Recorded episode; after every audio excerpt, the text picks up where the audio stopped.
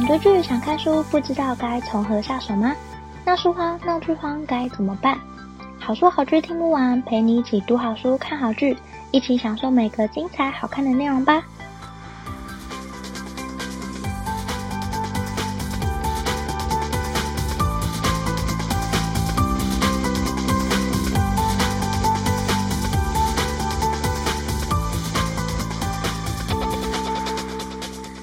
听好书好剧听不完，陪你一起读好书、看好剧。大家好，我是 Jenny。研究显示，平均每个工作的人只有四十秒的注意力，而且如果开启通讯软体的时候，则会缩短到三十五秒。另一个研究也显示，平均一天我们在电脑上切换应用程式的次数高达五百六十六次，包含不止工作的应用程式。而中断工作的代价非常大，平均要花二十五分钟之后才可以重新投入工作。由此可见，我们的注意力非常容易转移。今天要跟大家介绍的就是《极度专注力》这本书，作者是克里斯贝利。这本书里面有写到一句话，我觉得自己很受用，叫做“专注在哪里，成就就在哪里”。这句话也是让我觉得非常有共鸣的一句话。我觉得很多时候都是你在某个地方耕耘越多，你就可以收获越多。所以我觉得它不只是在讲注意力，它也在讲专一的重要性。那这本书呢，叫做《极度专注力》，作者他是研究注意力的专家，他读了很多资料，访问过很多专业的人，也尝试做很多实验，后来把这本书写出来。那书里面分成两个部分，前半部分分享注意力的重要性，后半部分则分享分散注意力的重要性。这两个看似完全不同的状态，却可以相辅相成，相互使用，让彼此效果加成。那今天要跟大家分享的是前半部分讲注意力的地方。那这本书后半部分分散注意力的地方也让我觉得很实用，所以我会把这本书分成两集节目来分享。这一集就会讲注意力，下一集就会讲分散注意力的重要性。那今天要来跟大家分享的有三件事情：第一个是注意力的重要性，第二个是如何进入极度专注力状态。第三个是提高专注力的两个方法。那我们接下来就要介绍第一个部分啦。第一个部分是注意力的重要性。在介绍这个之前，我们必须要先说，注意力这个东西它是有极限的。你可以把它想象成，如果大脑是一台电脑，那注意力就是它里面的暂存记忆体专区。这个空间很小，而且一次只能放几样东西，所以妥善管理这里面的东西非常重要。我们的思绪有百分之四十七的时间都在放空状态，无论是你在写 email、参加会议，或是你看电视，还是跟其他人吃饭的时候，你其实有一半的注意力在眼前的事物之外。而研究证明，光是注意到你的注意力在哪里，就能提供生产力。而如果你注意到你脑中的想法，你会发现注意力空间里面的东西不断的在变化。注意力空间它其实就像一个速记本。很多想法、任务、对话、专案都会快速穿越而过。这个注意力空间会随着你的心情扩大或缩小，而且平均停留在记忆里的时间只有十秒。那哪些东西适合放在注意力空间里面呢？看任务的复杂性不同，占用的注意力空间也不一样。像是有意义的对话，即使没有占掉全部的注意力空间，也会占掉大部分的空间。而并不是所有的任务都那么需要注意力空间。我们的生活里面主要的任务有两种，一种是习惯，通常不用思考就可以进行，所以它需要的注意力空间比较少；另一种是复杂的任务，你只有专注执行才可以做得很好，所以我们可以同时做很多习惯的事情，但是没有办法同时和两个不同的人个别对话。你可以一边走路，一边呼吸，一边吃口香糖，一边听音乐。即使你一心多用，这些行动的品质也不会受到影响。所以作者很喜欢在假日的时候，把相对单调的任务集中在一起做，像是准备餐点呐、打扫房间呐、同时听 podcast，这些任务都集中在一起做，很快就可以变成每周例行公事。而习惯占用的注意力空间很少，因为一旦养成习惯，你其实不需要多想，就可以轻松完成。那无法靠习惯完成的事情该怎么办？像是读书、深入对话等等，这些就会占掉大量的注意力空间。因为做好这些事情需要用心，把时间花在最有生产力的任务上，也就代表着你额外剩下的注意力其实不多。我们顶多只能以习惯搭配一个复杂的任务。那接下来要跟大家分享的是第二部分，如何进入极度专注力的状态。那我们要先解释一下什么是极度专注力呢？极度专注力它必须有一些标准，例如这个工作不会难到让人觉得很害怕，也不会简单到让你觉得只需要习惯就可以完成。你可能已经完全投入在工作中，那就会是一种进入心流的状态。然后你每次抬头看时间，就会发现哦，原来已经过了那么久。但是你体感时间可能就一下下。但是很神奇的是，你可以在非常专注的时间里面。完成需要花费大量时间工作的量，这就是大脑最有生产力的模式，叫极度专注力。而如何进入极度专注力呢？科学显示，我们开始集中注意力的时候，会经过四种状态。第一个，我们要先集中注意力，接着，就算我们没有分心，也没有被打扰，大脑还是可能会放空。第三，我们注意到大脑放空，可能会需要一段时间才会发现。最后。把注意力拉回到原本专注的事情上。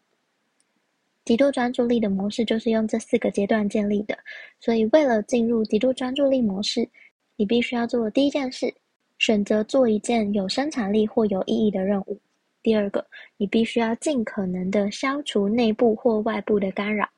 第三个，你必须要把注意力集中在选好的任务上。最后，你必须要持续的把注意力。拉回来眼前必须关注的任务上，所以作者也提供了一些技巧。在第一步选择关注的任务的时候，你必须要有一个目标。没有目标叫你集中精神，或是浪费精力，所以你一定要选定目标，最后再开始集中注意力。例如，你可以决定我今天这一个小时我要看完这个书的第一章节，就例如这样，或者是我今天要花。呃，三十分钟把手上这项工作的任务做完，你必须要先关注一个项目。第二个部分就是要消除内部或外部的干扰，可以简单做到的，像是把手机的通知关掉，或者是电脑也不要设提醒。你必须要让自己的干扰越少，你就能越专心的处理你的事情。再来第三个部分是把注意力集中在选定的任务上。这个部分你可以先决定你要投入专心的时间有多久。例如，你可以跟自己说：“好，接下来这六十分钟我就是要做某件事，或者是这三十分钟我就要来完成手上复杂的任务。”预先决定要专注多久，比较容易进入极度专注力的模式。而且你必须要腾出一段没有人会打扰你的时间，并且选定一个有点复杂的任务。前面这两个基础做得越好，就可以越深入的完成第三个步骤。那最后一个就是极度专注力模式，在我们放空的时候，必须要把注意力拉回来眼前的目标。所以，当我们一旦发现自己放空了，就必须要赶快把注意力专注在眼前。那么接下来就要跟大家分享第三个部分啦，提高专注力的两个方法。在介绍第三个部分之前，要先跟大家说，注意力空间它其实是可以扩大或缩小的，越大当然越好。那如何扩大自己的注意力空间呢？有一个非常有效的方式，就是冥想。很多研究都一再证实，冥想可以扩大工作的记忆容量。在呼吸冥想当中，你会注意到呼吸的一切，像是起伏有多大，我身体的哪个部位有什么感觉。因为观察呼吸不用太多注意力，所以思绪会一直跑掉。这就是冥想最重要的地方。你要在放空的时候，把思绪拉回来，继续观察你的呼吸。也就是用这个方式在锻炼你自己，注意你的注意力，最后就可以改善你的注意力，思绪也比较不会飘走，就更能专心工作。你练习越多，你就越能掌控你的注意力，下次专注的时间就可以更长。而且冥想其实很简单，你找个空间坐下来，闭上眼睛，注意呼吸就好。那作者有分享一个研究，这个受试者呢，分成几组。有一组是每周进行两次四十五分钟的冥想，而且被鼓励可以在家冥想。几周之后，发现他们的工作记忆容量平均增加百分之三十以上。研究结果比另外两组好很多，其中有一组是练习瑜伽数周。所以我们可以知道，冥想其实对注意力是有很大的帮助。那接下来就要跟大家分享养成极度专注力的习惯，有两个方法。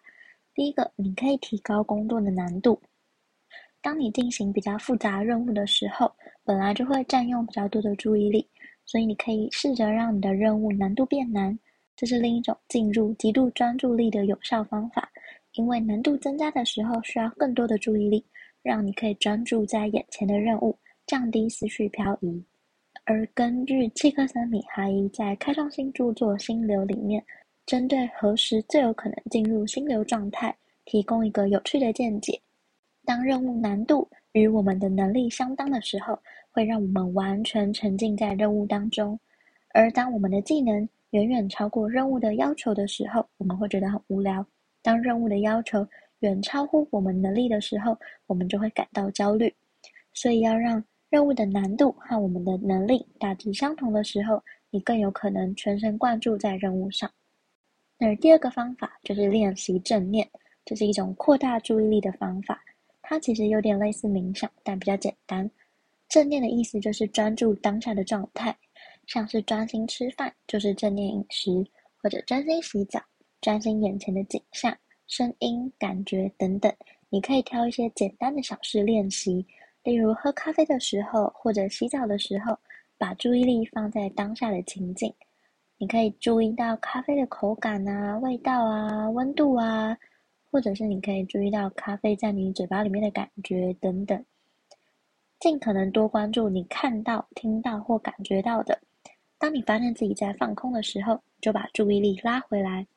关键在于注意的事情越少，注意力的焦点就越少，本来就很容易分散。但如果你越专注的时候，注意力空间就会跟着扩大。那在练习正念或者是冥想的过程当中，即使大脑放空，你也可以更快把注意力拉回正轨，以后在工作或生活当中就能更专注。而研究也显示，正念和冥想确实可以改善你的注意力。那以上就是提高注意力的两个方法，也希望这两个方法可以帮助到你。最后还有一个我觉得很有趣的小知识想跟大家分享，我觉得这也是我自己很受用的，就是超过四十秒就能坚持的事。你有没有拖延症的毛病呢？我有，尤其是在我打扫房间的时候，我真的都会很懒的，可能好久好久好久才会打扫一次。可是只要我每次一开始做，就会想要把全部都做完，我才会觉得很舒服。你是不是有一样的毛病呢？其实这是有科学根据的。我们在做复杂有生产力的工作的时候，会产生抗拒的心态。这个抗拒的心态通常会集中在一开始工作的最前面，像是对我来说，可能就是叫我打扫房间，我可能要拖延好几个礼拜，我才会有动力。可是我一旦开始做了，超过四十秒之后，我就可以持续做上好几个小时。同样的道理也适用在运动上，一旦你克服了开始运动的阻力，就可以继续做下去。开始行动这件事情，会让我们有足够的动力去实现目标。这个道理也适用在复杂的任务上。所以，我们只要做一件事情超过四十秒之后就能坚持，就一开始的时候会觉得阻力最大，后来就可以越来越坚持下去。那以上就是今天的分享啦。下一集一样会是同一本书，可是介绍的是书里面的第二个部分——分散注意力对人体的好处，以及如何正确使用的方法。想听的话，请不要错过喽。那今天也想提出一个问题，让大家一起想想看：你曾经有进入过心流的状态吗？你当下在做什么事情呢？如果你愿意的话，当然非常欢迎分享，让我知道。不管是留下你的评论、粉丝专业或 IG 私讯，甚至寄信给我，都很欢迎。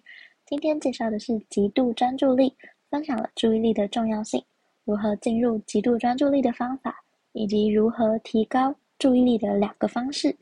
这是一本非常实用又好读的书，希望可以帮助到你，提升你自己对注意力的掌握，让你提高更多生产力。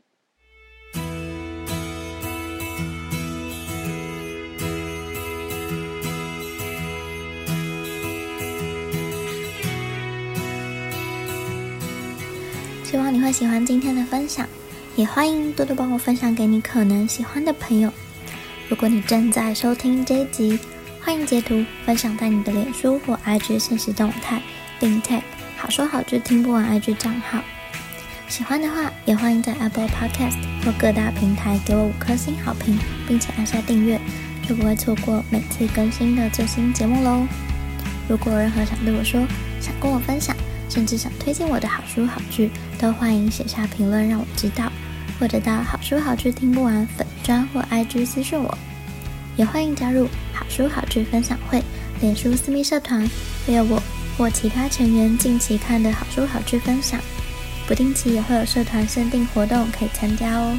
有兴趣的话，欢迎上脸书搜寻好书好剧分享会，欢迎你一起加入。也欢迎你加入我的赖社群“好书好剧分享会”，搜寻这个关键字就能找到社群，或者点击节目下方资讯栏的链接就能加入。这个社群可以分享你想推荐我或其他人的好书好剧，或者你想交换二手书，或者纯粹只是想和其他听众交流也可以。这个社群目前只有我，所以非常需要你的加入，期待你参加，也欢迎你。和我一起在阅读和戏剧的领域交流，一起成为幽默又有趣的灵魂吧。如果想更支持我的话，也欢迎请我喝杯咖啡。真的非常感谢听到这里的你，你的每一个聆听、鼓励或批评，都能激励我做出更多更好的节目内容哦。好书好剧听不完，陪你一起读好书、看好剧。我们下次再见，拜拜。